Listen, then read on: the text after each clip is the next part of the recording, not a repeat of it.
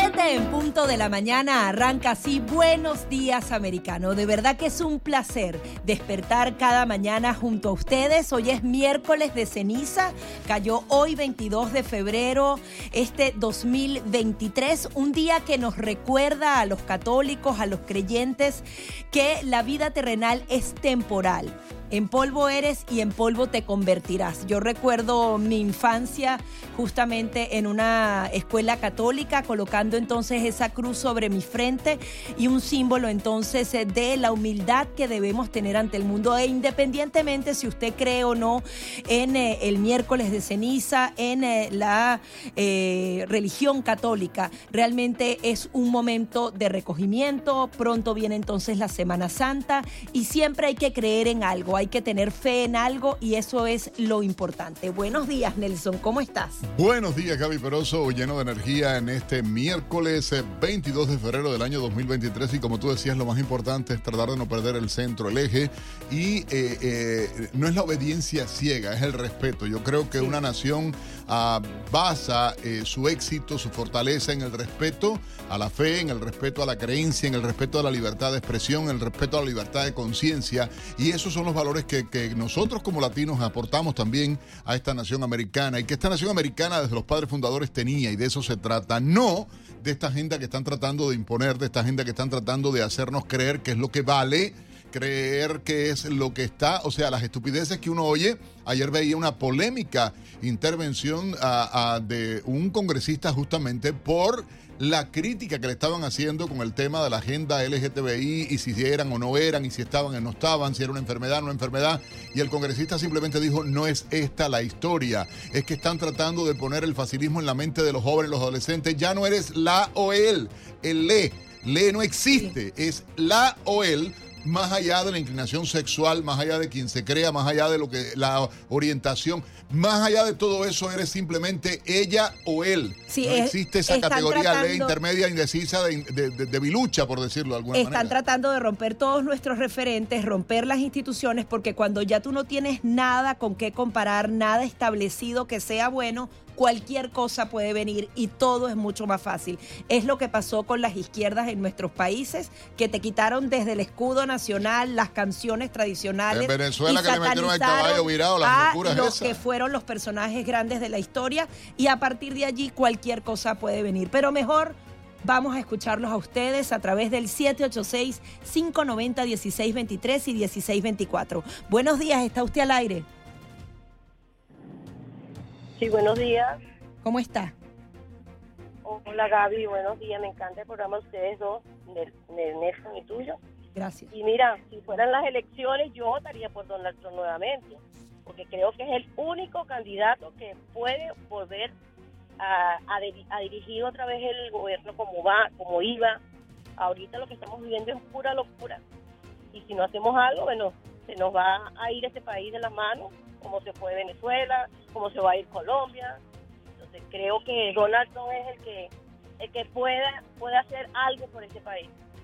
Muchísimas gracias por su opinión y justamente eh, esa opinión es compartida por un número importante de ciudadanos. Trump habría sido favorecido en una nueva encuesta 12 puntos por encima de DeSantis, estarían 56% a 44%. Se trata de una nueva encuesta realizada por el Centro de Estudios de Política Americana de la Universidad de Harvard.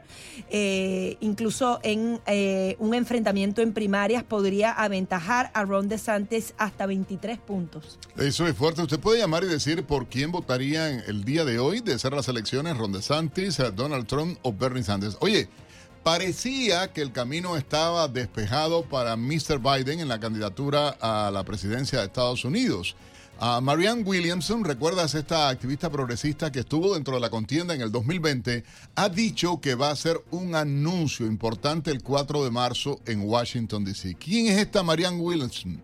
Williamson? Bueno, ella es activista progresista, escritora, trató sin éxito imponerse en las primarias durante el 2020, llama la atención, ella luego de los primeros debates decidió retirar su candidatura, dijo que iba a apoyar a Bernie Sanders en su momento y se describe a sí misma, abro cierro comillas, como una progresista directa, bastante directa. Ella quiere el Medicare para todos los ciudadanos americanos. Quiere el salario mínimo de 15 dólares la hora para todos los ciudadanos norteamericanos. Quiere el Green New Deal para todos los norteamericanos. Quiere que se eh, perdonen todos los préstamos estudiantiles para siempre. O sea, ¿y eso cuánto nos va a costar? Ella sacó la cuenta de cuánta pero inflación Ella es escritora, no es matemática, y, ella cuenta con el dinero tuyo y mío de los contribuyentes. pero tú no ves que todos estos demócratas regalado, es que regalado es sabroso. El único regalado que, la gente quiere en Miami es al exalcalde. El único regalado que la gente quiere en Miami es al exalcalde, ¿entiendes? Digo que a tomar regalado. A tomar regalado. Sí, de verdad, un saludo, por cierto. Vamos Buenos con sus días, ¿cómo está usted? ¿Usted al aire? Sí, buenos días. Buenos días. Sí, mira, yo a mí me encanta Ron DeSantis, pero en el 28, no ahora, para el 24, Donald Trump. Muchísimas gracias por su opinión. Usted también puede comunicarse a través del 786-590-1623 y 1624 para que opine por quién votaría en eh, unas eventuales eh, elecciones, si fueran el día de hoy, por Joe Biden, por Donald Trump, por Ron DeSantis, por Nikki Haley, que también se ha lanzado oficialmente. Opine aquí en Buenos Días Americano. Oye, hay otra situación y es que le ha empezado a salir al presidente Biden eh, una opinión generalizada, incluso dentro de los demócratas, Gaby Peroso, de desconexión. Y dicen que además el Partido Demócrata apoyando la candidatura de Biden estaría desconectado con el pueblo norteamericano y dicen que no se apega a la verdad. ¡Qué descubrimiento, Gaby Peroso! es que había que oír el discurso de este señor, el discurso del Estado de la Unión. Parecía Alicia en el País de las Maravillas, o sea, Biden en el País de las Maravillas. Pero es que esa era parte de su campaña presidencial. y hablando de otros presidenciables, ¿viste el tema del gobernador de California, muy popular por allá? Pues está él mismo prediciendo una déficit masivo en su presupuesto. Estamos hablando del estado más próspero o que más dinero recibe, porque la prosperidad no necesariamente es el dinero que te entra en el bolsillo una de las eh, uno de los estados más eh, que más recursos tiene, que prácticamente eh, siempre lo comparan con los países petroleros, que mientras más recursos tengas, más burocracia creas y más pobreza y poca prosperidad terminas llevándole a los ciudadanos. Pues eso está pasando en California, pareciera que va a ser gravísimo el tema, no han logrado conseguir los taxes. Y eso entonces uno lo pone en comparación con lo que pasa en Florida, que justamente hubo un super plus, un superávit, sobró dinero. Eh, tenemos más dinero de el que se gastó en las arcas públicas. Allí están las comparaciones de dos presidenciables y no solo entonces se trata de Joe Biden, sino de este Newsom que al parecer no lo estaría haciendo también, aunque para cacarear las políticas. Todos los gobernadores y alcaldes demócratas, o sea, el incremento de la criminalidad en los estados. Pero además que se esté arruinando un estado como California. Bueno, mira, oye, otra pifiada del FBI y del gobierno federal. Ahora hay una noticia, 20 fiscales generales de Estados Unidos han condenado. ¿Te acuerdas que lo analizábamos acá, este informe en el que el FBI relacionaba el catolicismo con el extremismo violento en Estados Unidos? Como si fueran los católicos terroristas ah, internos, domésticos. Bueno, ahora los fiscales de Alabama, Alaska, Arkansas, Georgia, Idaho, Indiana, Iowa, Kansas, Luisiana, Kentucky, Missouri, Montana, Nebraska, Ohio, Carolina del Sur, Tennessee, Texas, Utah y Virginia Occidental han dicho en una carta de siete páginas al fiscal general de Estados Unidos, a Mary Garland, y al director del FBI, Christopher Gray, que este informe no se apega a la realidad y que es ofensivo para la comunidad católica estadounidense que se le considere a terrorista o se le evalúe como un grupo de extremismo violento. Un disparate a ciencia cierta parte de lo que quieren, dividir a nuestra nación. Vamos a hacer una breve pausa y al regreso estaremos revisando los principales titulares a esta hora.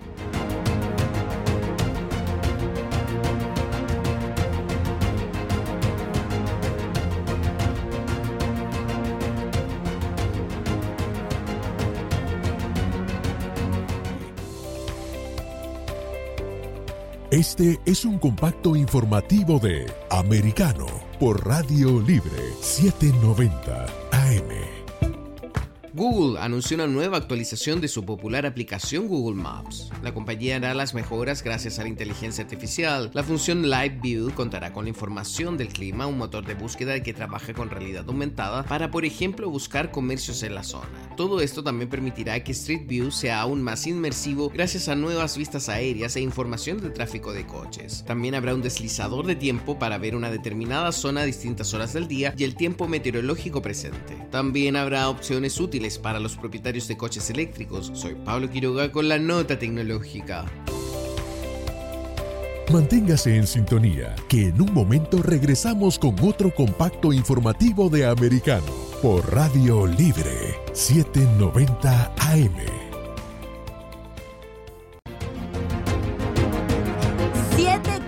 Minutos de la mañana continuamos con más de Buenos Días Americano y eh, ya se ha dado a conocer que el máximo diplomático chino está en Moscú, se, se reunió con el canciller ruso, con Vladimir Putin.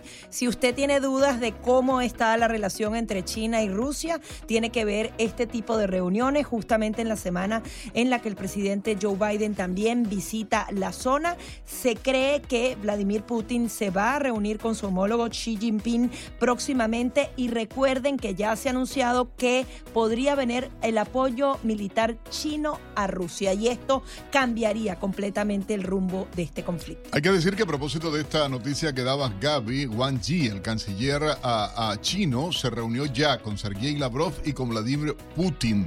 Además, públicamente hicieron una declaración que indicaba que esta decisión daría más impulso al desarrollo en la relación entre China y eh, en el caso concreto de eh, Rusia en medio de esta guerra, ¿qué representaría realmente este apoyo militar chino? ¿Qué cambiaría en el escenario de la guerra? Es el cuestionamiento que muchos se hacen. A las 7.16 minutos en la mañana presentamos a ustedes un resumen de algunas de las principales informaciones llegadas a nuestra redacción en las últimas horas.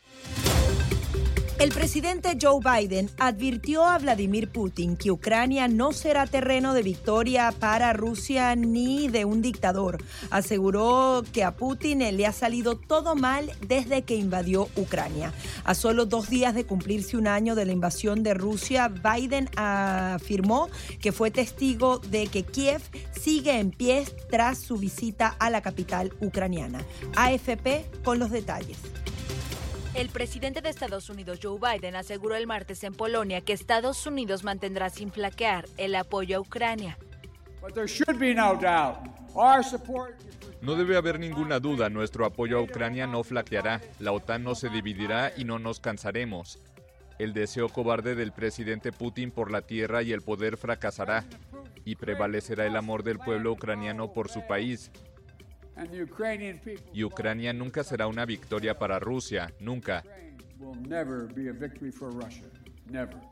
El mandatario dio un discurso con motivo del primer aniversario de la invasión rusa a territorio ucraniano, que inició el 24 de febrero de 2022. Hace un año el mundo se preparaba para la caída de Kiev.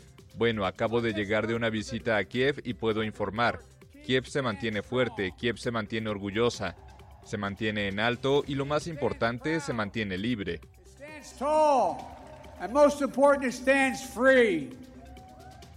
Biden, que el lunes efectuó una visita sorpresa a Kiev, negó además que las potencias occidentales planeen atacar a Rusia, pero advirtió que la organización del Tratado del Atlántico Norte está más fuerte que nunca el presidente ruso Vladimir Putin acusó el martes a los países occidentales de atizar el conflicto en Ucrania.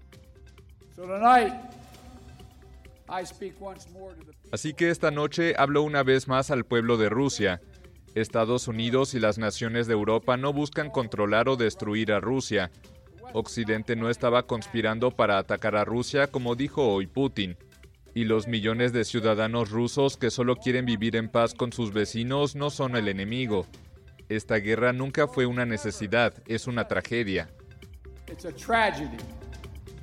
Entre tanto, el presidente ruso Vladimir Putin anunció la suspensión del nuevo STAR, el último tratado de desarme nuclear que había firmado Rusia con Estados Unidos, en un discurso del Estado de la Nación ante la Asamblea General rusa. Putin aseguró que si Estados Unidos realiza pruebas nucleares, Rusia también las realizará. Nuestros colegas de la agencia AFP tienen los detalles. Vladimir Putin la emprendió contra los países occidentales el martes en su discurso anual a la nación. A pocos días de que se cumpla un año del inicio de la ofensiva rusa en Ucrania, el presidente ruso aseguró que sigue decidido a continuar con la ofensiva y consideró a los países occidentales responsables de la escalada del conflicto. La responsabilidad de alimentar el conflicto ucraniano, de su escalada y del número de víctimas recae por completo en las élites occidentales y por supuesto en el actual régimen de Kiev, para el cual el pueblo ucraniano es esencialmente un extraño. El actual régimen ucraniano no sirve a sus intereses nacionales, sino a los de terceros países. El mandatario acusó además a Occidente de usar el conflicto para acabar con Rusia y anunció que suspende la participación de su país en el Tratado de Desarme Nuclear New START que firmó con Estados Unidos. El tratado de 2010 es el último que mantiene Washington y Moscú para evitar una escalada nuclear, pero se ha debilitado en los últimos años con acusaciones de Estados Unidos de que Rusia no lo estaba cumpliendo. Repito, Rusia no se está retirando del tratado, no, está suspendiendo su participación. Pero antes de volver a debatir esta cuestión, deberíamos entender por nosotros mismos qué reclaman países de la Alianza del Tratado del Atlántico Norte como Francia y Gran Bretaña y cómo tendremos en cuenta sus arsenales estratégicos, es decir, el potencial de ataque combinado de la alianza.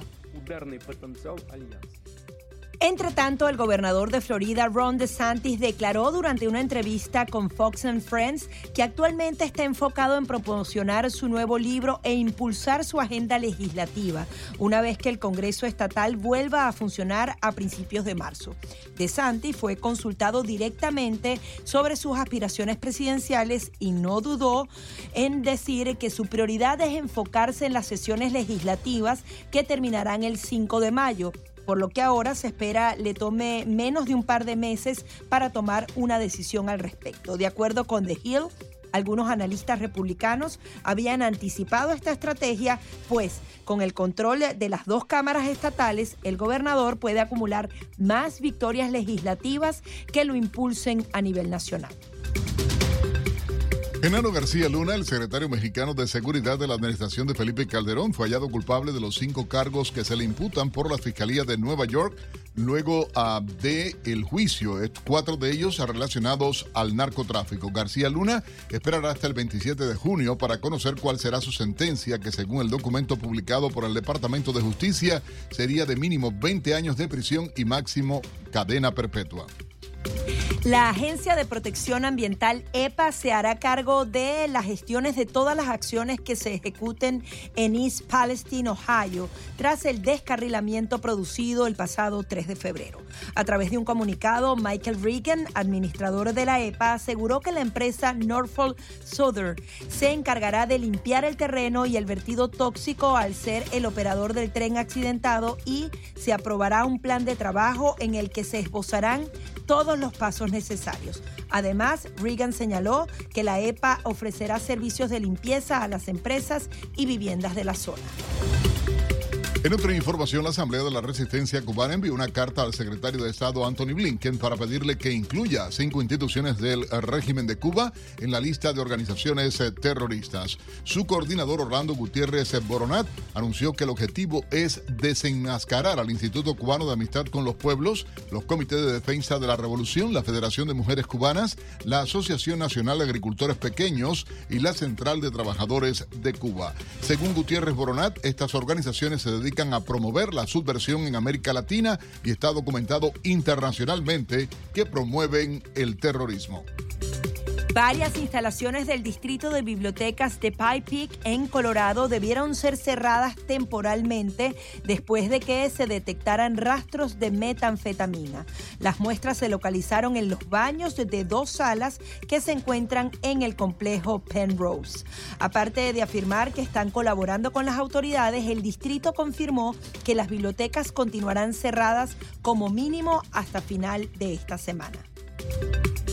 Al menos dos personas murieron y cuatro resultaron heridas tras una explosión y un fuerte incendio registrados en una instalación industrial de la ciudad de Medley, en Florida. Según imágenes difundidas por medios de comunicación locales y usuarios en redes sociales, varios vehículos estaban envueltos en llamas, entre ellos un aparente camión destinado al transporte de combustible. Según el medio WSVN, el incendio fue provocado por una chispa de las máquinas de soldar cuando los trabajadores manipulaban acetileno, un gas altamente inflamable. Los bomberos de Miami-Dade llegaron al lugar para extinguir el fuego. El Departamento de Estado de Estados Unidos autorizó la extradición del expresidente peruano Alejandro Toledo, solicitado por la justicia de Perú por delitos de corrupción. El ex procurador anticorrupción Iván Meini declaró que la entrega de Toledo a Perú deberá ser inminente porque ya no hay más recursos que interponer y el procedimiento de extradición ya terminó. Meini consideró además que es probable que la Fiscalía peruana pida que el exmandatario sea enviado a prisión preventiva mientras es procesado y que cumpla su arresto en el penal construido a base en una de las bases policiales de Lima, donde también están presos los exgobernadores Alberto Fujimori y Pedro Castillo. 7.25 minutos en la mañana. Queremos ustedes llamen, participen. Estas fueron algunas de las principales informaciones eh, que hemos eh, traído desde la redacción de Americano Noticias a esta hora. 786-590-1623, 786-590-1624. De ser hoy las elecciones, una pregunta a raíz de esta última encuesta que ha salido. ¿Por quién votaría usted? ¿Por Donald Trump, por Ron DeSantis o por Joe Biden?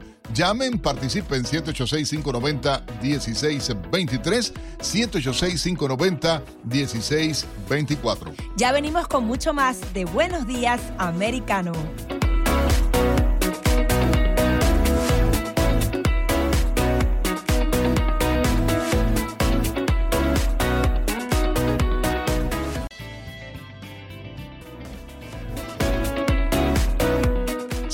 30 minutos en la mañana, hora del este en Estados Unidos. Buenos días, americano Gaby Peroso y Nelson Rubio, saludando a toda nuestra comunidad hispana, el 786-590-1623, 786-590-1624. En cualquier parte de Estados Unidos que esté, puede llamarnos a participar. Está usted en el aire, buenos días. Sí, buenos días. Sí, a Gaby y a, usted, señor. ¿Cómo está? Eh, eh, sí, mire, este. Eh, ahí está, ahí está el resultado, ahí mire, nos, vamos a chicharrar, este, y, si no, si nosotros no, no este tomamos la iniciativa, este país en, en, en zumbar primero para allá eh, el, ataque nuclear, ellos lo van a hacer, así que mire, yo no sé, yo, no sé qué, qué, va a parar esto, pero mire, eh, la verdad el caso es que eh, yo no sé, no le veo salida, el, odio, hay demasiado mucho odio entre, entre la humanidad. Mire, más, mire, yo, yo le dije a Alexa, Alexa, en inglés le dije, are we, are we gonna kill each other? Nos vamos a, vamos a matar todos. Entonces, Alexa me respondió diciendo, according to Wikipedia, según Wikipedia, sí lo vamos a hacer. Así que, que porque, imagínese usted, que, que le, o sea, la verdad el caso es que, sí. no sé, no hay salida. yo creo que esto, esto, esto va a terminar en, en, en un en un fin infernal. Esta semana justamente estamos ante un mundo mucho más inseguro. Ya vemos que Vladimir Putin no habla de una operación especial, sino una guerra contra Occidente. Eso hay que tenerlo en cuenta. Y los chinos ahorita se están reuniendo con los rusos. En eh, menos de un mes seguramente se van a reunir Rusia y China. Ya ellos habían firmado antes de una invasión un acuerdo a 20 años. Eh, Así que hay que estar prevenidos de lo que pueda venir. Que, yo soy del criterio de que el envío constante de dinero o de armamento, porque puede incluso ser una estrategia también de debilitamiento militar para Estados Unidos, o estamos eh, quitando el armamento que tenemos, más allá de que si es más nuevo más viejo, estamos no preparados, porque hay que empezar a producir armamento nuevo para nuestras propias fuerzas armadas. Y el, yo no creo que justamente la política esta de estar enviando dinero de manera constante sea la solución. Hay que tener una posición más, porque Mira qué hipocresía. El héroe Biden, el, nuevo Superman de la película, llega a Ucrania, pero perdón si tú tienes que reconocerlo, que le dijiste a Rusia que iba para allá. ¿Para qué suenan las alarmas? Para decir que llegaba. Eh, eh, o sea, no hay, no hay congruencia. Pero bueno, tenemos un invitado porque hay otros temas que son realmente candentes. Uno de los nuestros acá en la casa, periodista y editor de Americano Media, Emmanuel Rondón. Emmanuel, muy buenos días. Gracias por estar con nosotros en el programa a esta hora. Buenos días Nelson, buenos días Gaby, ¿cómo están? Un honor estar con ustedes nuevamente por aquí. Oye, Manuel, ha salido una información eh, que realmente anda como que medio loco todo y es el caso de la declaración jurada que se ha hecho pública del hermano de Joe Biden que negoció 140 millones con Arabia Saudita durante la administración Obama, sin hablar del dinero que han recibido del Partido Comunista Chino, de los eh, dineros aportados al centro Penn de la universidad, de Biden. Gaby, tú tenías la otra información que era eh, con relación igualmente a, todo este tema, ¿no? Sí, es que se habla de 14 millones de dólares eh, a a, gente anónima de China, de Hong Kong, 2.4 millones de contribuidores eh, de Arabia Saudita. Eso fue después eh, de la administración Obama, justamente cuando pasó de ser vicepresidente a candidato presidencial Joe Biden, pero se trata de él, se trata de su familia. Manuel, ayúdanos a entender todo este entramado y por qué se dan tantas donaciones, tantas negociaciones cuando estamos hablando de funcionarios públicos. Claro, esta fue una affidavit que reveló el Daily Mail, el, tabloide británico Daily Mail, para, eh, creo que fue hace más o menos una semana. Fue una declaración jurada donde el exfuncionario del, del Departamento del Tesoro, eh, Thomas Sullivan, había revelado ¿no? que el James Biden eh, fue nombrado para negociar a través de una empresa americana con el gobierno de Arabia Saudita y supuestamente lo ponen allí simplemente porque era muy, muy cercano a Joe Biden, que en ese momento era el vicepresidente de los Estados Unidos. ¿Qué pasa? Los árabes dicen, eh, no le vamos a dar la espalda al vicepresidente de los Estados Unidos y por eso nos conviene que James Biden esté acá negociando con nosotros. Era una empresa Hill International, eh, la deuda ascendía más o menos 140 millones de dólares, era un acuerdo secreto. Entonces al final James Biden es el que negocia esto con los árabes y lo hace de una forma entre telones, ¿no? En una forma bastante digamos, secreta, un poco turbia. Y de hecho que este, este Hill International tenía tres bufetes abogados. L. Walker, Lanford and Reed y Poblete Tamargo, que estaban negociando ese dinero. Pero ellos prefirieron al final decantarse por James Biden simplemente por su cercanía, por sus vínculos políticos. ¿Qué pasa?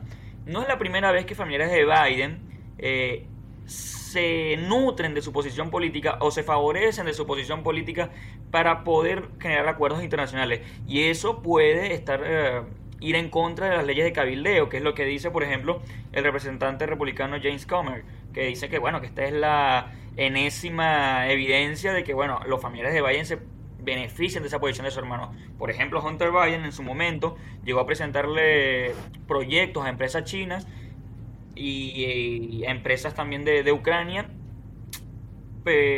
proyectos con, el nombre de Biden como, ¿saben? Como es el vicepresidente, yo soy su hermano, vamos a poder generar negocios juntos. De hecho, que le abrió las puertas a una empresa china para que vaya a invertir en Latinoamérica y posicionó a Biden, a su hermano, como un enlace directo con el gobierno de Colombia, que en ese momento se están haciendo los acuerdos de paz, entonces Biden tenía como que una buena entrada en Colombia. Entonces son cosas que la gente dirá, bueno, quizás no, no es tan grave, pero sí viola directamente las normas de Galileo y al menos pueden ser eh, potencialmente corruptas. De hecho, en este momento, y salió publicado en las últimas horas, que el Comité de Supervisión de la Cámara de Representantes, eh, eh, que está ahora liderado por los republicanos, Emmanuel, pidió a un alto funcionario de Naciones Unidas, Sir Volk Jeremy, que es político serbio, que en algún momento estuvo como presidente interino de la Asamblea General de Naciones Unidas, que testificara sobre la participación de la familia Biden en eh, presuntos esquemas de soborno internacional en conexión con el Partido Comunista y es que él fue testigo y le hizo unas declaraciones en el juicio que se hizo a Patrick Ho. ¿Recuerdas el ex jefe de una de las empresas de energía china más importantes que fue eh, sentenciado justamente por violar la ley de prácticas corruptas en el extranjero? Y esto llama enormemente la atención, pero la presentación de este hombre en este comité puede ser de importancia, de gran importancia.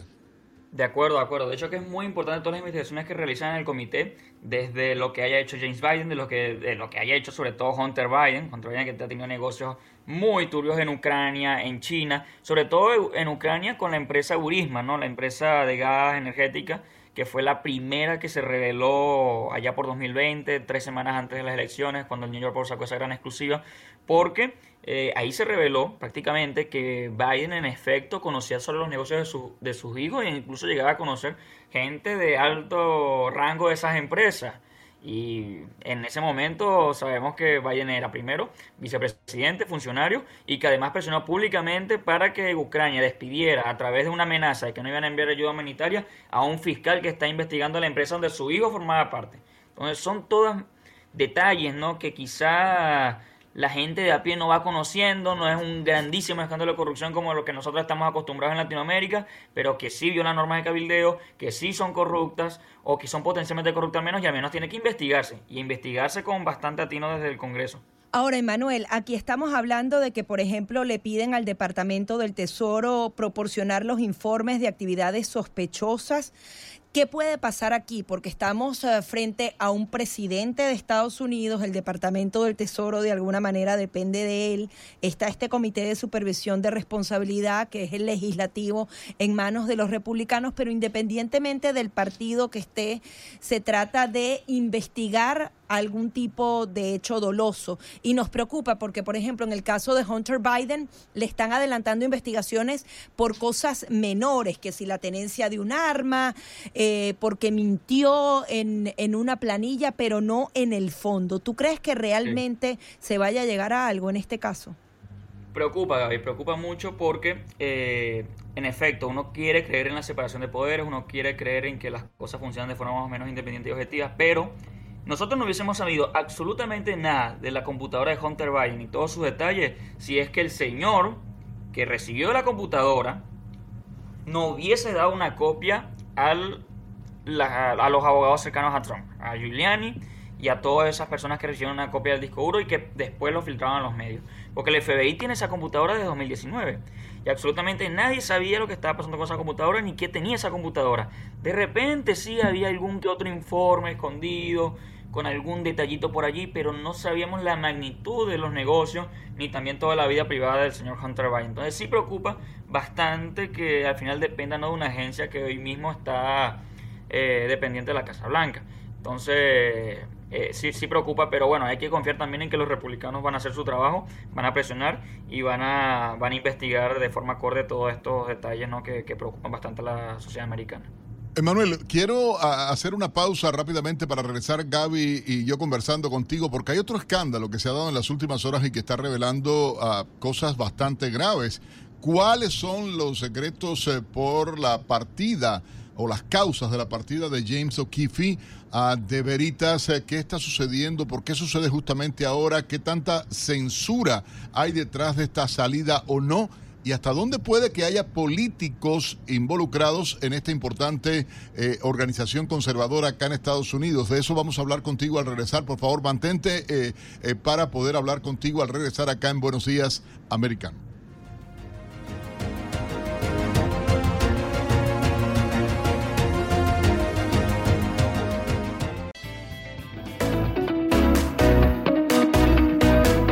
45 minutos de la mañana continuamos con más de Buenos Días Americano y estamos explorando varios temas de interés nacional y uno de ellos es el caso de Project Veritas, una organización que había alcanzado su punto máximo de fama y notoriedad gracias a una exclusiva que precisamente expuso a la farmacéutica Pfizer y su supuesta participación en algunos experimentos para manipular genéticamente el virus del COVID-19.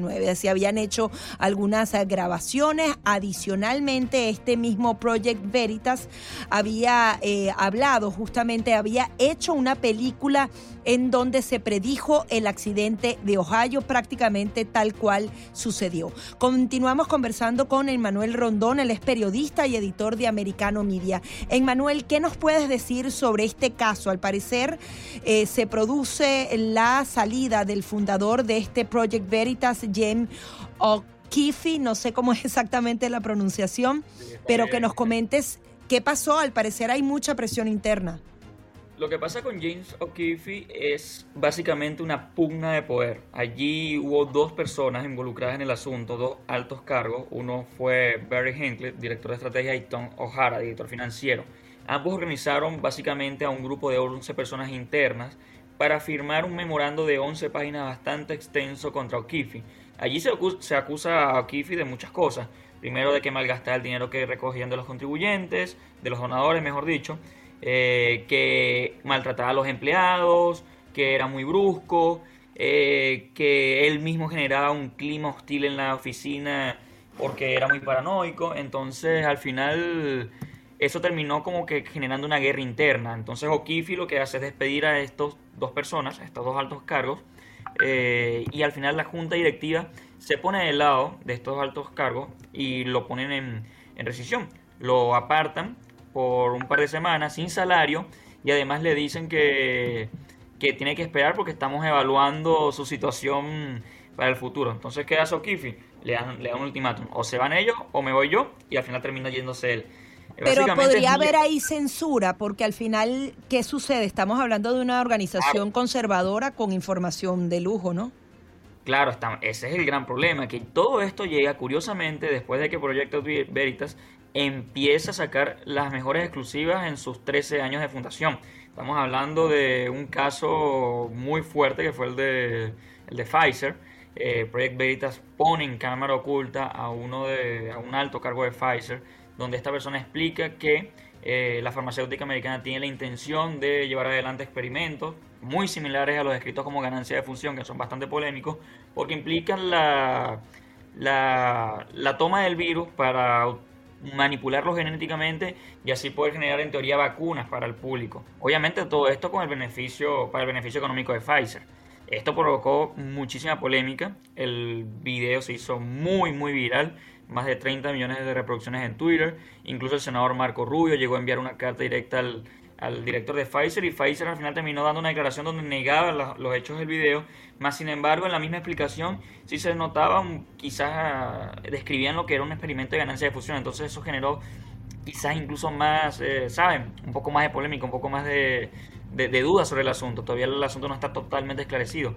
Entonces es muy raro, muy raro que justamente en el mejor momento del Project Veritas, dos altos cargos junto a unos empleados más el apoyo de la Junta Directiva decían echarlo a, James O'Keefe. De, Emanuel, nos queda un minutico. También justamente este proyecto Veritas prácticamente eh, vio el futuro con lo que sucedió, este accidente químico en Ohio. ¿Cómo fue esto? No, te corrijo un momentito. No, no, no fue el proyecto Veritas, ese es otro caso, pero es ah, muy, muy, muy, muy importante porque al menos es curioso. Eh, se sacó una película en Netflix el año pasado en Ohio, en East Palestine, la misma ciudad donde ocurrió el accidente de tren hace un par de semanas, un accidente de tren bastante polémico por la poca información que hay, y es exactamente el mismo caso. Fue un tren que se descarriló, vertiendo productos químicos a la ciudad y provocando una nube negra en esa misma ciudad que generó la evacuación de, de las personas, ¿no? Eso pasó exactamente en la vida real y hay muchas personas que hicieron de extras en esa película que pasaron el mismo caso en su vida real. Salir de la ciudad, ver cómo la ciudad, se, la nube negra de toxicidad por los químicos eh, les inhabilitaba para vivir allí y ahora todas estas personas están volviendo a Ohio, pero tienen muchas preguntas. En Americano Media vamos a sacar un reportaje al respecto, dando todos los hechos de lo que está sucediendo en Ohio. Llegué a entrevistar a un periodista del Daily Wire eh, que estuvo en el terreno y me estuvo comentando que la gente en Ohio en esa ciudad particularmente no confía en lo que dicen las autoridades, que el olor y, la sensación es muy, muy tóxica. Eh, los ojos se te ponen lagrimeas, eh, no puedes respirar bien, tienes que ponerte máscaras. Entonces vamos a estar sacando un artículo muy importante sobre lo que está pasando en el Palestine, Ohio, tras lo que fue el accidente de tren. Pues estaremos entonces muy atentos a este artículo, tres casos distintos, el caso de Proyecto Veritas, lo que ha sucedido con la familia de Biden y esta negociación con Arabia Saudita y este reportaje que justamente pintó la realidad de Ohio y que justamente deja esas dudas, Emanuel, sobre la seguridad, sobre si las autoridades realmente... Eh, colocan los correctivos y la responsabilidad a las empresas para que haya seguridad y no se ponga en riesgo a la ciudadanía. Gracias por estar aquí. Muchas gracias, Gaby. Un abrazo también para Nelson. Saludos. Sí, era Emanuel Rondón, periodista y editor de Americano Media. Vamos ahora a eh, explorar parte de lo que es el mundo de la tecnología con Pablo Quiroga. Hola, ¿qué tal? Soy Pablo Quiroga con la noticia tecnológica del día. Jornada clave es la que viven las grandes tecnológicas. Las Big Tech se juegan parte de su futuro en la Corte Suprema del país. Se realizan dos alegatos orales sobre el rol de las plataformas en la administración de contenidos de terceros. Los casos de González versus Google y Twitter versus Tamne podrían sentar un precedente respecto al poder y responsabilidad que tengan las grandes tecnológicas sobre el contenido que generan sus usuarios. La sección 230 de la Ley de Decencia en las Comunicaciones, hecha en 1996 cuando no había un auge de las Big Tech, señala que ningún proveedor o usuario de un servicio informático interactivo será tratado como editor o difusor de información facilitada por otro proveedor de contenidos informativos. Esto actualmente libraría a las Big Techs como Facebook, Twitter, Google de responsabilidad por los contenidos de sus usuarios. En uno de los casos, la familia de la estadounidense Noemí González demandó a Google por la muerte de la joven de 23 años que fue una de las víctimas del Estado Islámico en París. Su padre acusa que YouTube no tiene un papel pasivo y que debido a su algoritmo facilita la radicalización de personas. La familia considera que Google violó la ley antiterrorista al permitir la difusión de videos e insertando publicidad pagada en ellos. La Corte Suprema deberá decidir si la exención de responsabilidad de contenidos la tienen los algoritmos de la Big Tech. Soy Pablo Quiroga con la noticia tecnológica del día. Buenos días, americano. Accede a toda nuestra programación a través de nuestra página web americanomedia.com, nuestra aplicación móvil Americano Media, Roku, Amazon Fire, Google TV y Apple TV. Puedes sintonizarnos en Radio Libre 790 AM en Miami. 7.53 minutos de la mañana. La pregunta que tenemos el día de hoy, si fueran las elecciones, eh, ¿por quién votaría usted? ¿Por Joe Biden, eh, por Ron DeSantis, eh, por Donald Trump, por Nikki Haley o por alguien más?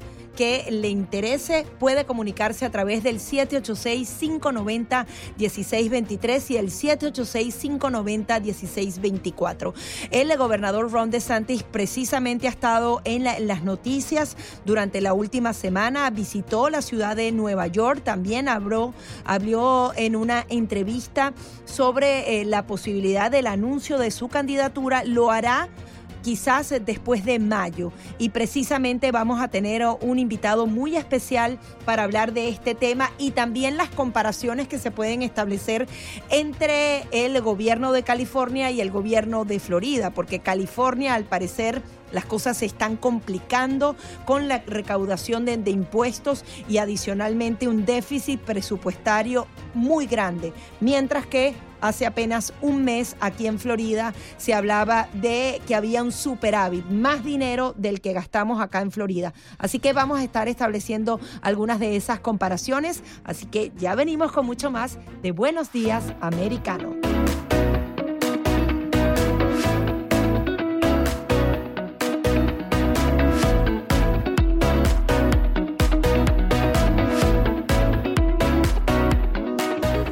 8 en punto de la mañana continuamos con más de Buenos Días Americano. Muchos temas da de qué hablar el gobernador Ron DeSantis. Eh, eh, estuvo en una entrevista recientemente en donde al parecer su candidatura, el anuncio de la candidatura podría esperar. Él no se dirigió específicamente a eso, sino que habló de que él tiene algunas prioridades, sobre todo los temas legislativos en este estado, justamente cumpliendo con quienes votaron por él y quienes le dieron también mayoría en eh, el, el legislativo del estado. Adicionalmente, ha logrado reducir drásticamente la tasa de criminalidad en Florida en contraste con los estados azules. Visitó Nueva York. Tenemos una invitada muy especial para hablar de todos estos temas. 8 minutos de la mañana y hacemos conexión vía telefónica de inmediato con Helen Aguirre, directora del Partido Republicano, directora ejecutiva del Partido Republicano en Florida. Helen, un placer saludarte, Gaby Peroso y Nelson Rubio, a través de Buenos Días Americano en todo el país y a través de Radio Libre 790 acá en Florida. Muchas gracias por esta invitación y para poder compartir con todos sus radioescuchas. Y efectivamente, el gobernador de Santis se ha comprometido a seguir luchando por los residentes de la Florida. Y eso incluye, como hablaste, como hablaron ayer, que él ha estado viajando para visitar estados distintos que son controlados bajo los demócratas, en donde vemos una criminalidad altísima. Y el propósito del, del gobernador es hablarle, en este caso en particular, a los, los que son miembros de nuestras eh, fuerzas policíacas para poder hablar sobre el respaldo que se le da a ellos y el resultado que se recibe cuando se respeta el Estado de Derecho y cuando se respalda lo que es eh, la policía y las leyes concurrentes. Y entonces yo creo que ahí es donde hemos visto consistencia porque el gobernador lo ha hecho desde el 2019, esto no es nada nuevo.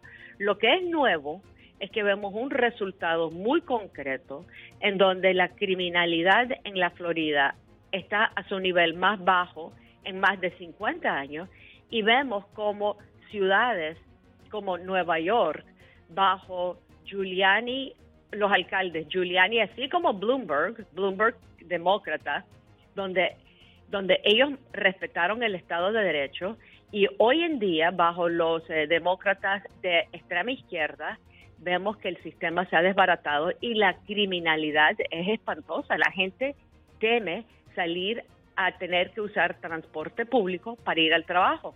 Lo mismo ocurre en Chicago y esos solo son dos que uno puede señalar, pero cuando uno mira las noticias se da cuenta que es algo que es rampante en los estados en donde los demócratas tienen ese control porque ellos no quieren tratar la criminalidad con la mano dura que se merece. Hay leyes que hay que respetar, por eso decimos nosotros, hay que respetar las leyes en la frontera, o sea, los, los criminales saben que bajo Biden y los demócratas, las leyes y el Estado de Derecho no se respetan y como se puede abusar de ellos, abusan de los residentes en la calle. Es una barbaridad lo que está pasando a nivel nacional y nos alegra muchísimo que el gobernador de Santos tiene el coraje para poder hacer lo contrario, hacer lo correcto y hablar de ellos porque hay un modelo a seguir. No debe de la gente, no deben aquellos pensar que es que uno tiene que vivir de esa manera. No, se puede vivir bien como se vive en la Florida.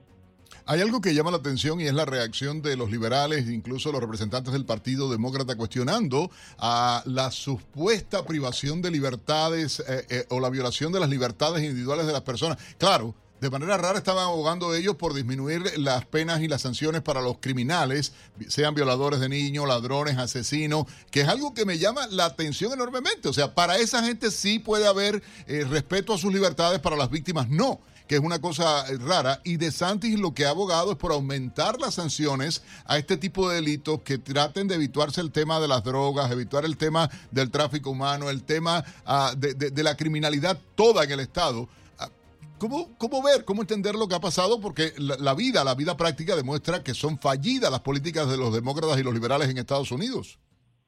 Efectivamente, uno tiene que mirar no solo al criminal, pero sino a la víctima. Y aquí con los demócratas siempre se olvida mirar a la víctima y no ayudar y tratar a la víctima. La víctima es inocente, la víctima no buscó el problema pero el criminal, lo que vemos que pasa con los criminales es que hay que tener compasión por el criminal. Entonces, la policía se siente tan frustrada porque hacen su deber, arrestan a la persona y a las pocas horas esa persona está en la calle de nuevo para cometer otro crimen, se escapa de la justicia y esa es la palabra que hay que, que, que hay que resaltar, justicia. Es algo, es más que concepto, es algo que existe, es una realidad. Por eso tenemos las leyes que tenemos. Pero cuando tú tienes un Estado de Derecho que no se respeta, pues los criminales no lo van a respetar tampoco y no nos van a respetar a nosotros. Cuando nosotros vemos el número de policías que han sido eh, eh, asesinados, particularmente durante eh, ejecutando ellos su labor profesional, es que te das cuenta que es que la vida del policía no se valora. Y los demócratas nunca te hablan de eso. Los demócratas nunca salen a protestar por el policía que fue acribillado, el policía que, es eh, atacado constantemente. No, todo lo contrario. Para el, para el de izquierda, la autoridad moral es algo que se tiene que pelear. ¿Por qué? Porque viven del caos. Y ellos quieren que nosotros vivamos del caos. O sea, ellos no quieren que nosotros estemos unidos, que que, que seamos prósperos, que la familia se mantenga unida, porque ellos lo que quieren es tener el control central. Entonces, si ellos desbaratan la normalidad de la calle, entonces pueden entonces llamar las autoridades centralizadas para poner orden. Y cuando la policía nacional o la policía estatal tiene que salir a poner orden, cuando no ha habido algo trágico, dramático, de manera nacional. Entonces, ¿qué es lo que es eso? ¿Cómo entonces, si es ese el propósito para, para mantener orden en la vida cotidiana, entonces, ¿qué es lo que te dice ellos? Ellos quieren entonces mantener el orden estatal permanentemente. Y eso es lo que vemos en Cuba. Eso es lo que vemos en Nicaragua. Eso es lo que vemos en Venezuela y en tantos otros países. Eso no es lo que queremos para Estados Unidos de América. Y siempre las cifras hablan por sí mismas. El Departamento de Cumplimiento de Ley de Florida había informado que la tasa de criminalidad había caído un 8% a partir de 2021 Aquí en Florida estamos hablando de más de 38 mil delitos menos denunciados. Y ocurre exactamente lo contrario en Nueva York, en donde la tasa, eh, si comparas la de enero del año pasado y enero este, había un aumento de 4% más. Adicionalmente está el tema de California y de alguna manera a veces en eh, los análisis se colocan a Ron DeSantis en contra del gobernador eh, Newsom. Y vemos cómo está el tema, por ejemplo, del presupuesto presupuesto, Helen en donde hay un superávit por el lado de Florida y al parecer hay serios problemas con el presupuesto y con la recaudación de impuestos en California, un estado mil millonario que al parecer no le alcanza el dinero. ¿Qué está pasando también ahí con el manejo de recursos? Todos estos programas WOC y todo el dinero que se quiere regalar al final termina pesando en el contribuyente. Totalmente, y es un aumento de impuestos que es bárbaro por encima de la inflación nacional provocada por el por la administración Biden, que es también un impuesto adicional que uno tiene. Y entonces y, y en los productos básicos, ¿no? Entonces, aquí lo que vemos es que en la Florida, bajo el gobernador de Santis, hemos tenido el, la, gran dicha que él, junto con un cuerpo legislativo republicano, han hecho su labor y su deber. ¿Por qué? Porque muchos de ellos son hombres y mujeres que tienen vidas privadas. Acuérdate que en la Florida es un sistema de gobierno estatal en donde el miembro, los miembros del cuerpo legislativo trabajan lo que se llama part-time, o sea, solo eh, eh, eh, la mitad del año. Entonces, ellos tienen labores y, deberes profesionales fuera de lo que es el gobierno estatal. Entonces tienen experiencia en la en, en, la economía privada, en la vida privada. Exacto, porque yo no entiendo porque aquí se cobran menos impuestos y nos va mejor y allá les cobran tres y cuatro capas de impuestos y les va peor y tienen menos dinero. Incluso uno va ve las calles y las autopistas en California y están destrozadas. En Florida están impecables. Ellos creen ellos creen que el impuesto es el dinero de ellos. Y el dinero de ellos es el dinero que nosotros, los contribuyentes, le damos a ellos. Y entonces, en la Florida, por ejemplo, nosotros lo que tenemos, nosotros no tenemos un, eh, nosotros tenemos impuestos sobre la venta, pero no tenemos el state income tax, el impuesto eh, por, por ser residente aquí, que se te pone como en California. Entonces, ellos lo que hacen es que constantemente te están cobrando su dinero y ellos lo toman como dinero de ellos para hacer lo que les da la gana, como que si ellos lo hubiesen ganado por lo cual nosotros sabemos que no es así. Yo creo que lo que han olvidado los residentes en esos estados y que nosotros en la Florida no olvidamos es que estas personas son servidores públicos. Ellos nos trabajan a nosotros y nosotros como votantes los tenemos que hacer conscientes de ellos siempre, permanentemente. Y en la Florida yo creo que los residentes han olvidado de ellos. Y entonces, ¿qué es lo que... Qué, es Helen, te propongo algo porque tenemos que cumplir con compromisos comerciales de inmediato. A regresar contigo, hay muchas preguntas pendientes y por supuesto otros temas eh, que abordar igualmente que tienen que ver con la política, el Partido Republicano y el Estado de Florida. Ya regresamos. Helen Aguirre, directora ejecutiva del Partido Republicano en Florida, a esta hora a través de Americano Media y Radio Libre 790. 8, 15 minutos en la mañana. Bueno, las informaciones, por supuesto, a través de Americano Media, Radio Libre 790 en vivo. A esta hora tenemos a la directora ejecutiva del Partido Republicano en Florida, Helen Aguirre, ah, para conversar de diversos temas. Hemos estado hablando de la seguridad en el Estado, la manera en que ha disminuido el delito, el trabajo del gobernador, las nuevas propuestas de leyes para defender a la comunidad, preservar la seguridad ciudadana y ah, la tenemos en línea. Helen, gracias por mantenerte con nosotros en vivo a través de Americano Media y Radio Libre 790. Nelson Gaby, un gusto para mí poder compartir con ustedes.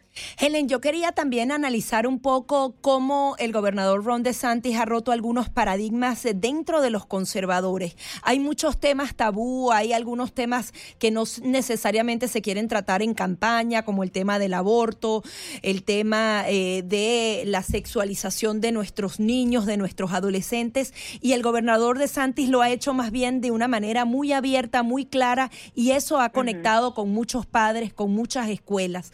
Quería justamente tu visión como directora del Partido Republicano de eh, lo que podría ser la figura de Ron DeSantis, independientemente si es candidato o no, porque los conservadores necesitan también dar respuesta a todas estas políticas woke de una manera contundente, porque realmente hay un grupo muy importante que no necesariamente comparte estas ideas, pero como no tiene una figura a cual seguir, sencillamente se cae y quizás no votan. Incluso en el tema del aborto hay muchas personas que quieren por lo menos una regulación y como en la campaña no se aborda ese, ese espacio queda vacío. Yo creo, Gaby, que haces una, o sea, lo que estás hablando es de una persona, de un líder como el gobernador DeSantis, que es un hombre que tiene coraje. Y yo creo que eso es lo que la gente está buscando, alguien, un líder con coraje, que diga las cosas claramente, que no se esconda de los problemas, que busque resolver los problemas y ser más abierto y transparente en ellos. Ayer, por ejemplo, tuvimos una reunión en donde yo pude compartir con el gobernador de Santis, entre otros, incluyendo el líder de la Cámara de Representantes Estatal de la Florida, el Speaker Paul Renner, y, un grupo de madres que se llama Moms for Liberty, entonces, donde estábamos hablando sobre el tema de la educación, que ha sido un baluarte de la administración del gobernador DeSantis, de defender el derecho de los niños y el derecho de los padres contra estas políticas de woke, donde quieren introducir ideologías marxistas y de ideologías de géneros eh, eh, contradictorias a lo que ha sido la norma de la sociedad. Y lo hace de una manera clara, transparente y habló en lo que será la Florida de varios condados en donde vamos a trabajar en conjunto para remover aquellos miembros de juntas escolares o directoras de sistemas de educación en varios en varios condados de la Florida que trabajan en contra de los derechos de los padres y en contra de, los derechos de los niños a ser niños y regresar al sistema de educación a lo que debería de ser la enseñanza clásica de lo que es historia, pero historia no politizada, historia clásica verdadera, idioma clásica verdadera, todo lo que tiene que ver con matemáticas, lo que es la ciencia, pero la ciencia pura, no la ciencia que ha sido politizada. Y entonces, al poder regresar con ellos, vamos a ver que vamos a tener un mayor éxito en lo que es eh, la salud del núcleo básico de cada sociedad, que es la familia, pero también lo vamos a ver en el bienestar social y también, desde luego, uno espera también de la economía, ¿no? Con una población bien formada, eh, y, niños que están preparados para hacerle frente a, frente a los retos eh, que toda generación tiene que enfrentar, ¿verdad? Entonces yo creo que eso es bien importante, en, en particular en lo que se está tratando. Y el gobernador, en cuanto al tema del aborto, el gobernador está mirando que qué es lo que se puede hacer. Tú sabes que hay estados en donde se habla que se puede tener el aborto hasta el noveno mes. Nosotros en la Florida actualmente tenemos una ley de aborto que es más liberal que la ley de aborto que tienes en, en la mayoría de los países de la Unión Europea. La Florida y, y se cree que la Florida es muy estricta. La Florida tiene la ley de aborto más liberal de todos los estados del sur de los Estados Unidos. Y el gobernador está estudiando eso porque lo que se está midiendo, por aparte de que yo soy pro vida, o sea, yo yo mi concepto de vida es que el, el, es que la vida comienza de momento inmediato. Pero para algunos que quieren esperar hasta que el niño se mueva o que el niño lo, que tú quieras entonces ellos tienen un concepto distinto. Pero el gobernador de Santos dice miremos qué es lo que nos dice la ciencia. Si queremos basar tanto en la ciencia en qué momento siente el niño dolor o sea y te dicen feto para no hablar de niño, pero sabemos que es un niño, que es un ser humano. Pero es que es un crimen. el niño nace, al otro día lo matan y meten preso a la persona por asesino. Un día antes de nacer lo matan y no es asesino. Y es el mismo niño, entiende, lo único que no está en el vientre de la madre, sino está afuera. Pero, pero son las aberraciones. Nelson, si tú tienes un, si, si tú tienes siete meses de embarazo y Dios no quiere, estás en un, en un accidente de auto, tú sabes que te pueden, a la persona que causó el accidente, ellos pueden condenar a la persona que causó el accidente. Y por doble homicidio, doble homicidio. embarazo. Claro. O sea, porque no, no, la ley no es consecuente. O es vida o no es vida humana.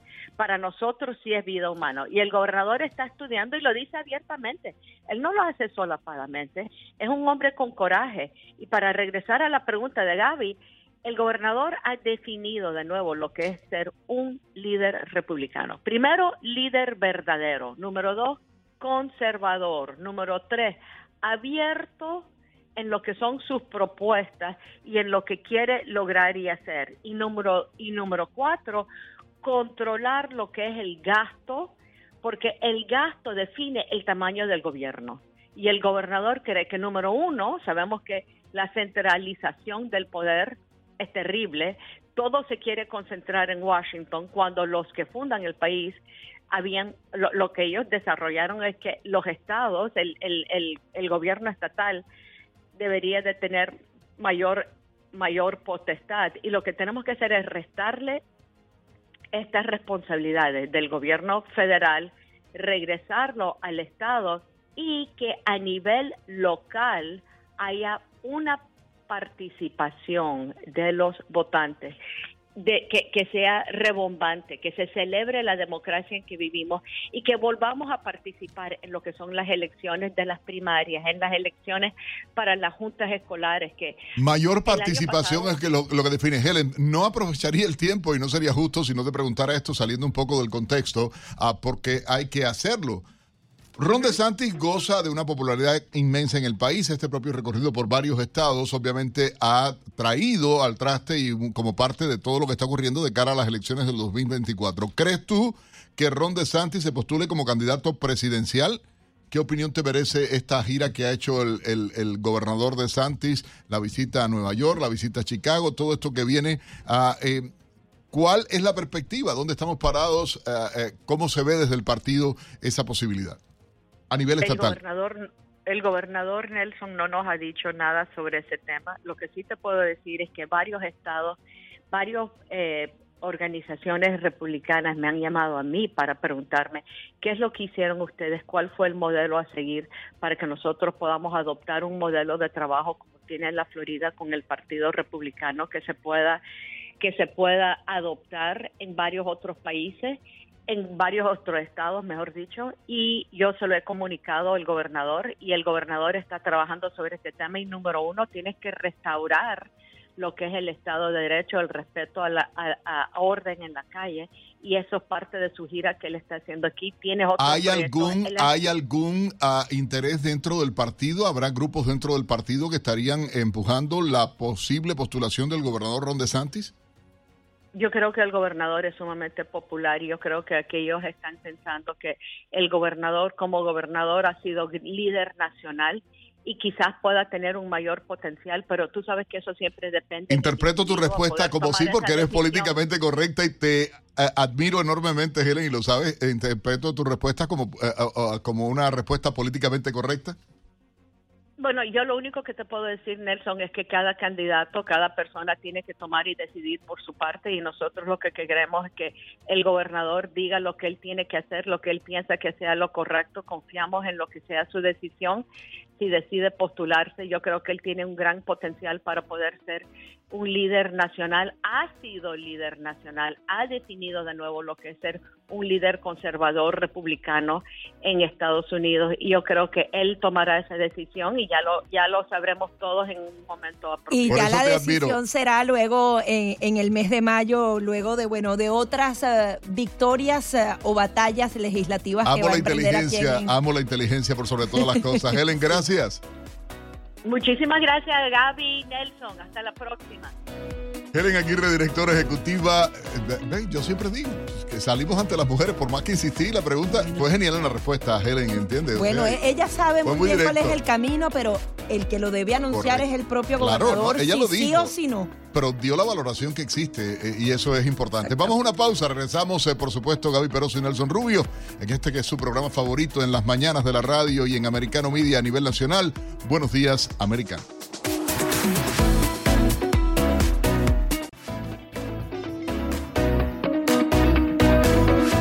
8.30 minutos de la mañana continuamos con más de Buenos Días Americano a través de Radio Libre 790M. Como siempre los invitamos a seguirnos a través de las redes sociales, también ingresar a nuestro sitio en internet americanomedia.com porque no solamente es lo que usted escucha a través de la radio, sino toda esa información adicional que la brindamos dependiendo y adaptándonos a cada una de las plataformas Americano Media haciendo una gran labor para informar al país.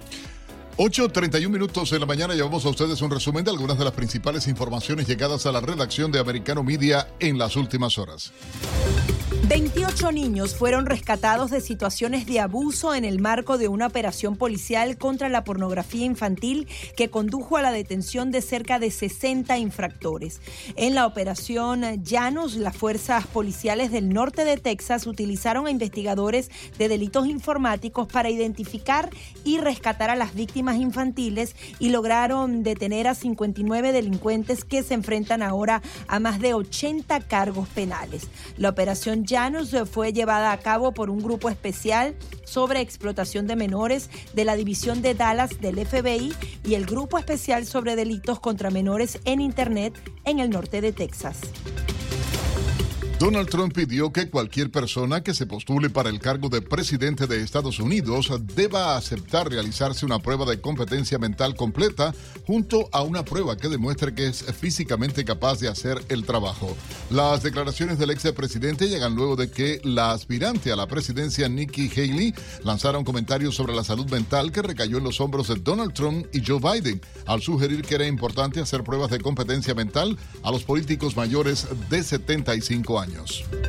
Un grupo de defensa de migrantes amenazó con demandar a la administración Biden por sus planes anticipados de cambiar la política de asilo de Estados Unidos que se espera sea anunciada en las siguientes semanas. Esto luego de que cuatro altos funcionarios del Departamento de Seguridad Nacional revelaran a NBC News eh, que el gobierno está finalizando una nueva regla de inmigración para bloquear a los migrantes que cruzan la frontera sur y que no sean elegibles para el asilo si no lo intentaron eh, solicitar en el país eh, donde pasaron. La directora de litigios del Centro Nacional de Justicia para Migrantes, Karen eh, Wick, dijo que la organización y sus grupos asociados lucharán contra los cargos esperados en los tribunales.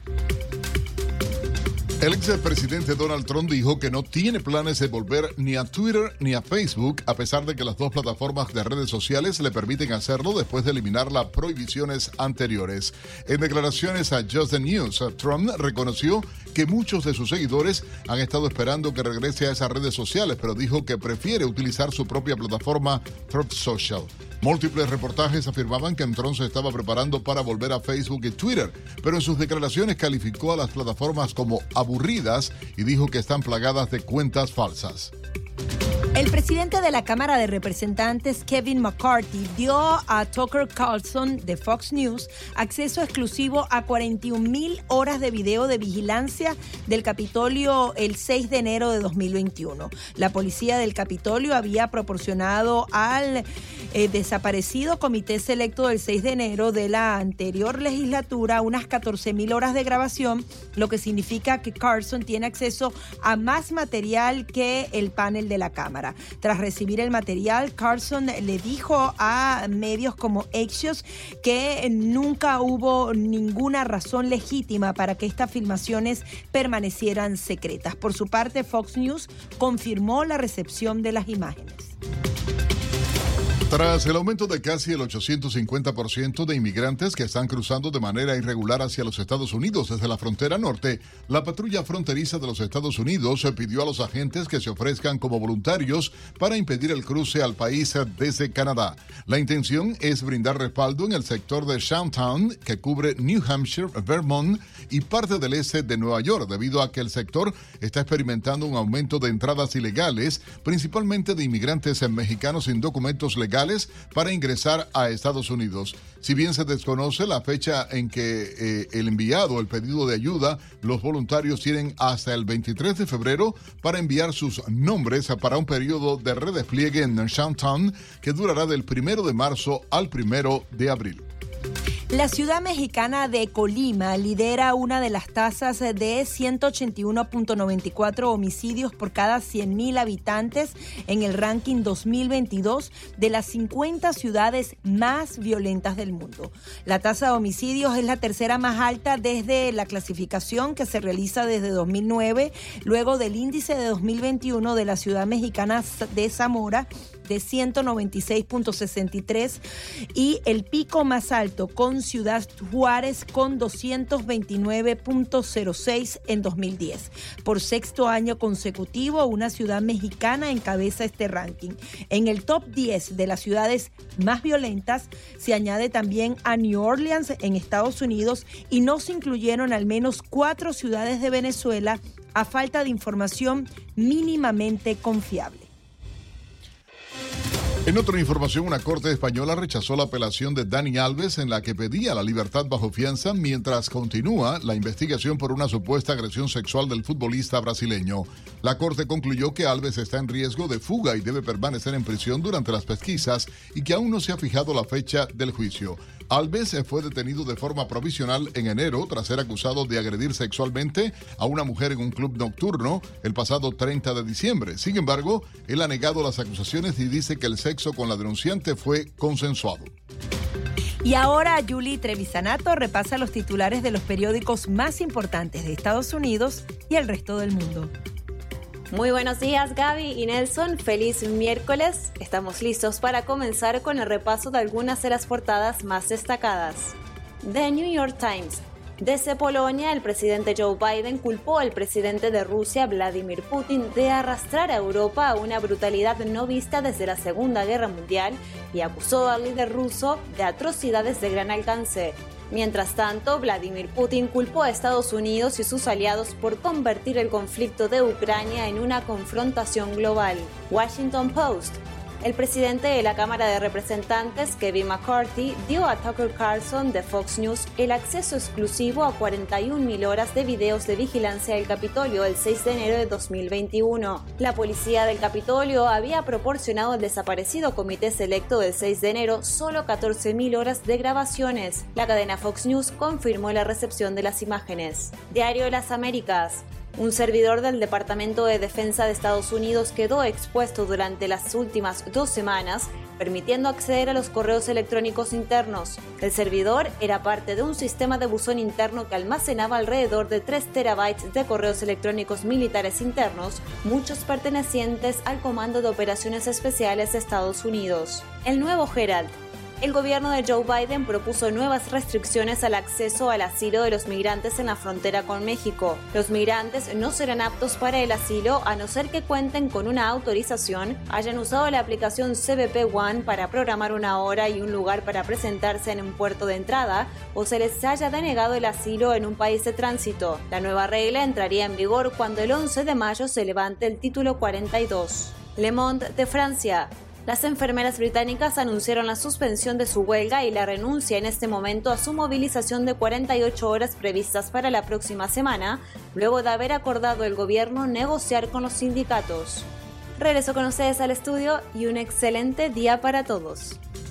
Buenos días, americano. Accede a toda nuestra programación a través de nuestra página web, americanomedia.com, nuestra aplicación móvil, Americano Media, Roku, Amazon Fire, Google TV y Apple TV. Puedes sintonizarnos en Radio Libre 790 AM en Miami. Hay una información, Gaby, que ha salido recientemente y tiene que ver con la presencia de un buque de guerra ruso con misiles hipersónicos en eh, Sudáfrica eh, y China.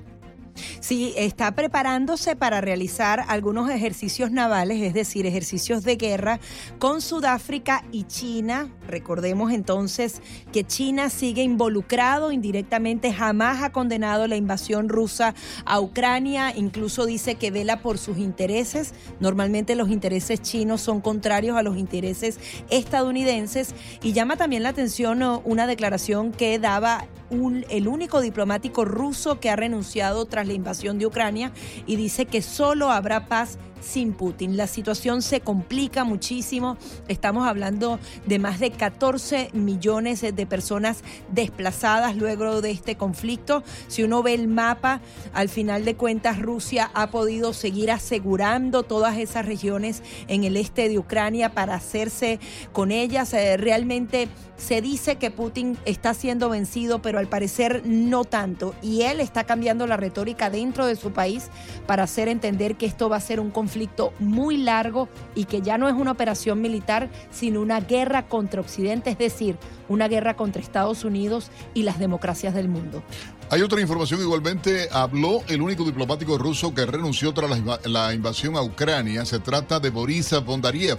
Él dejó su cargo en mayo del 2022 cuando trabajaba en la misión de Rusia ante Naciones Unidas en Ginebra y dijo, solo habrá paz sin Vladimir Putin. Declaraciones que hizo ah, desde un lugar oculto en Suiza a la agencia F. Lo escuchó primero a través de Radio 790, Radio Libre 790 y Americano Media de costa a costa en los Estados Unidos. Ya regresamos.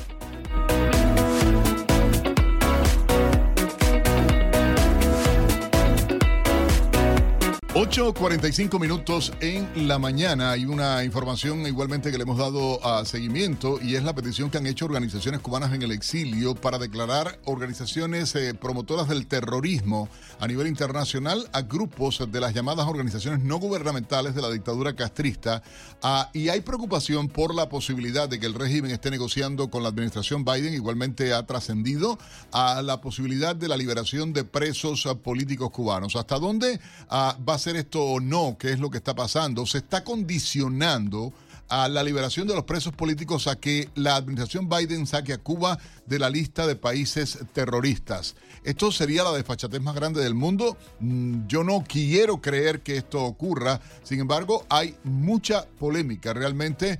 a... Ah, eh, con todo esto que se está viviendo. Ya pasó con Nicaragua. Ahora Nicaragua en las últimas horas igualmente arremetió contra la Iglesia Católica en el país. El silencio, el mutismo del Papa Francisco es alarmante. La sentencia de un eh, eh, monseñor, igualmente de un obispo en Nicaragua, grave la situación que se está viviendo y el silencio, la espalda dada. De una cosa es el discurso del Departamento de Estado, sin embargo, en políticas concretas con los países de América Latina, el caso de Venezuela, el caso de Nicaragua, el caso de Cuba, el recibimiento a Lula da Silva como un héroe en la Casa Blanca eh, es increíble, ciertamente.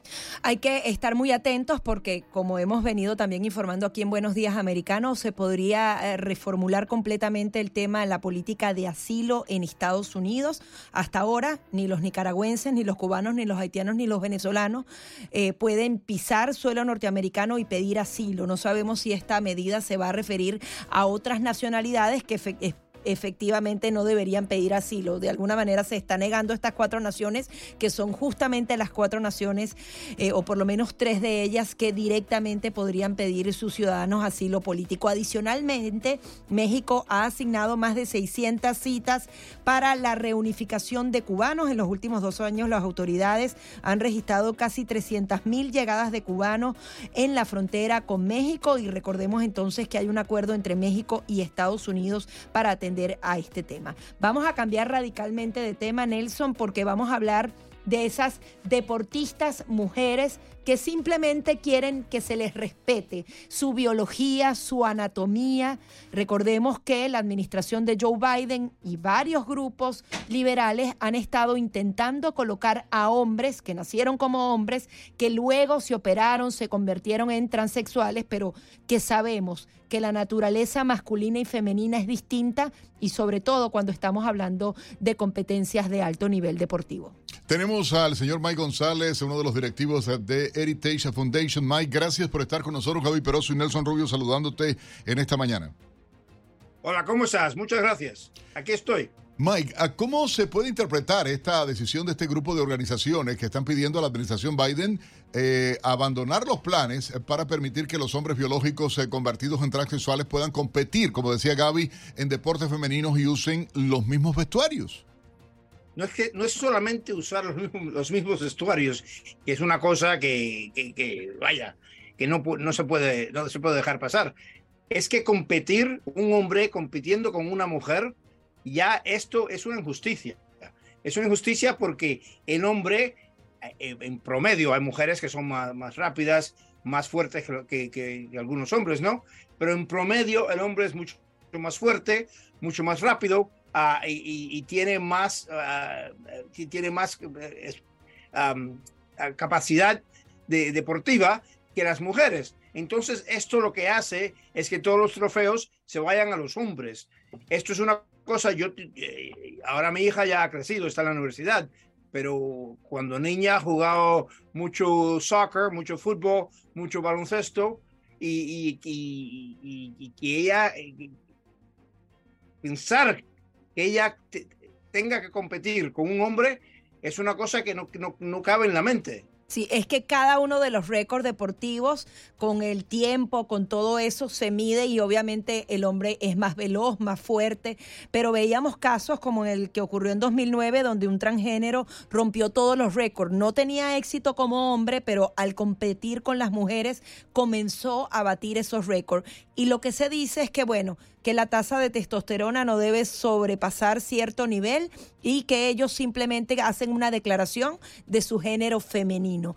¿Qué podría pasar en el futuro? No solamente se trata de un tema de Estados Unidos, sino también a nivel mundial, ¿verdad? Bueno, es que es una cosa que yo creo que la gente de promedia se van a sublevar y ya lo estamos viendo bien, eh, lo estamos viendo aquí en este país. La, el americano promedio de todos los días no quiere esto para nada y, los padres, los abuelos están saliendo, a, yendo a las escuelas, yendo a, los, a, las school boards, a las, ¿cómo se dice en español? A los departamentos de educación, a, los, departamentos de educación, a protestar estos, estos, estas medidas. Entonces, yo no creo que, que el, americano, el americano de promedio vaya a sostener esto a, través de las urnas o a través de la protesta, yo no creo que esto, que esto llegue muy, muy lejos. Y hay otra cosa que yo, yo pienso, ya, ya lo estamos viendo, que mucha gente, cuando lleguen a los 20, y pico de años, si han tenido esas operaciones, cuando eran niños, se van a arrepentir y le van a hacer pleitos a los médicos que hicieron esas operaciones. Claro, porque están presionando a los niños que eh, se hagan el cambio de sexo antes de desarrollarse para poder Pero es lo que acaban de aprobar en España es aberrante. o sea, dos o tres veces cambio de sexo como si fuera a jugar a, hacer café o a, tomar té, no sé, por, decirlo de alguna manera. Es que un menor, un menor no puede comprar cigarrillos, un menor no puede beber, un menor no puede hacer muchas esas decisiones. Yo cuando tenía 12 años quería ser pirata. Gracias a Dios que mis padres no me quitaron un ojo. Andarías con la pata de palo por ahí, ¿ah? Claro, eso, eso no, tiene, no tiene ningún sentido.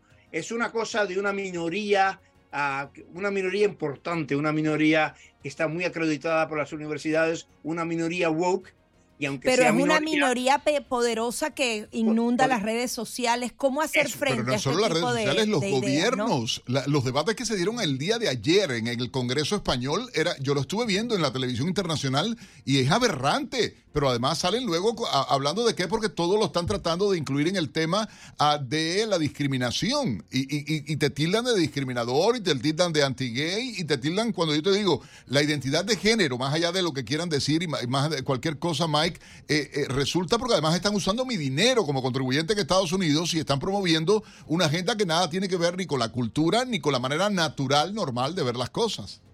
Es anticultura, lo que quieren hacer es barrer la cultura, quieren, quieren borrarla.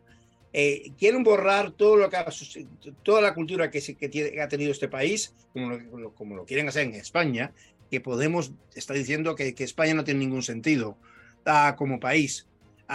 Quieren borrar, eh, como, como también quieren borrar, eh, borrar la naturaleza humana. El izquierdista, el marxista, piensa que puede cambiar la naturaleza humana.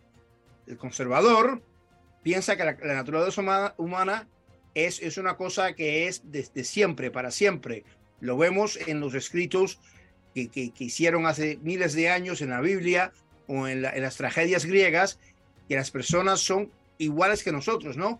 Tienen envidia, tienen coraje, tienen miedo, tienen amor. La naturaleza humana no cambia el marxista piensa que la puede cambiar y que puede cambiar también la biología. Nos quedan 30 segundos. ¿Qué está haciendo Heritage Foundation específicamente con respecto a este tema? Muchísimo. Nosotros estamos luchando todos los días, ayudando a los estados que quieren estar. Gracias a Dios que tenemos un, un sistema federal con 50 laboratorios de democracia. Si New York quiere hacer barbaridades y California quiere hacer barbaridades, que lo hagan. Pero el, libre estado de la Florida, el libre estado de Virginia y el libre estado de, de Arkansas pueden hacer lo que ellos quieran también. Y los gobernadores de esos estados que he nombrado están haciendo mucho contra, contra estas teorías y nosotros los, estamos ayudando. Muchísimas gracias. Mike González, Senior Fellow de Heritage Foundation, que justamente está combatiendo este tipo de ideologías. Mike, queremos invitarle, por supuesto, y lo comprometemos públicamente a tenerlo con nosotros para hacer una entrevista más amplia sobre el trabajo de Heritage Foundation y justamente la defensa de estos temas de tanta sensibilidad para la comunidad. Gaby Peroso, se nos acabó el tiempo. Sí, señor, se nos agotó el tiempo, pero mañana volvemos con mucha fuerza aquí en Buenos Días Americanos. Chao, chao.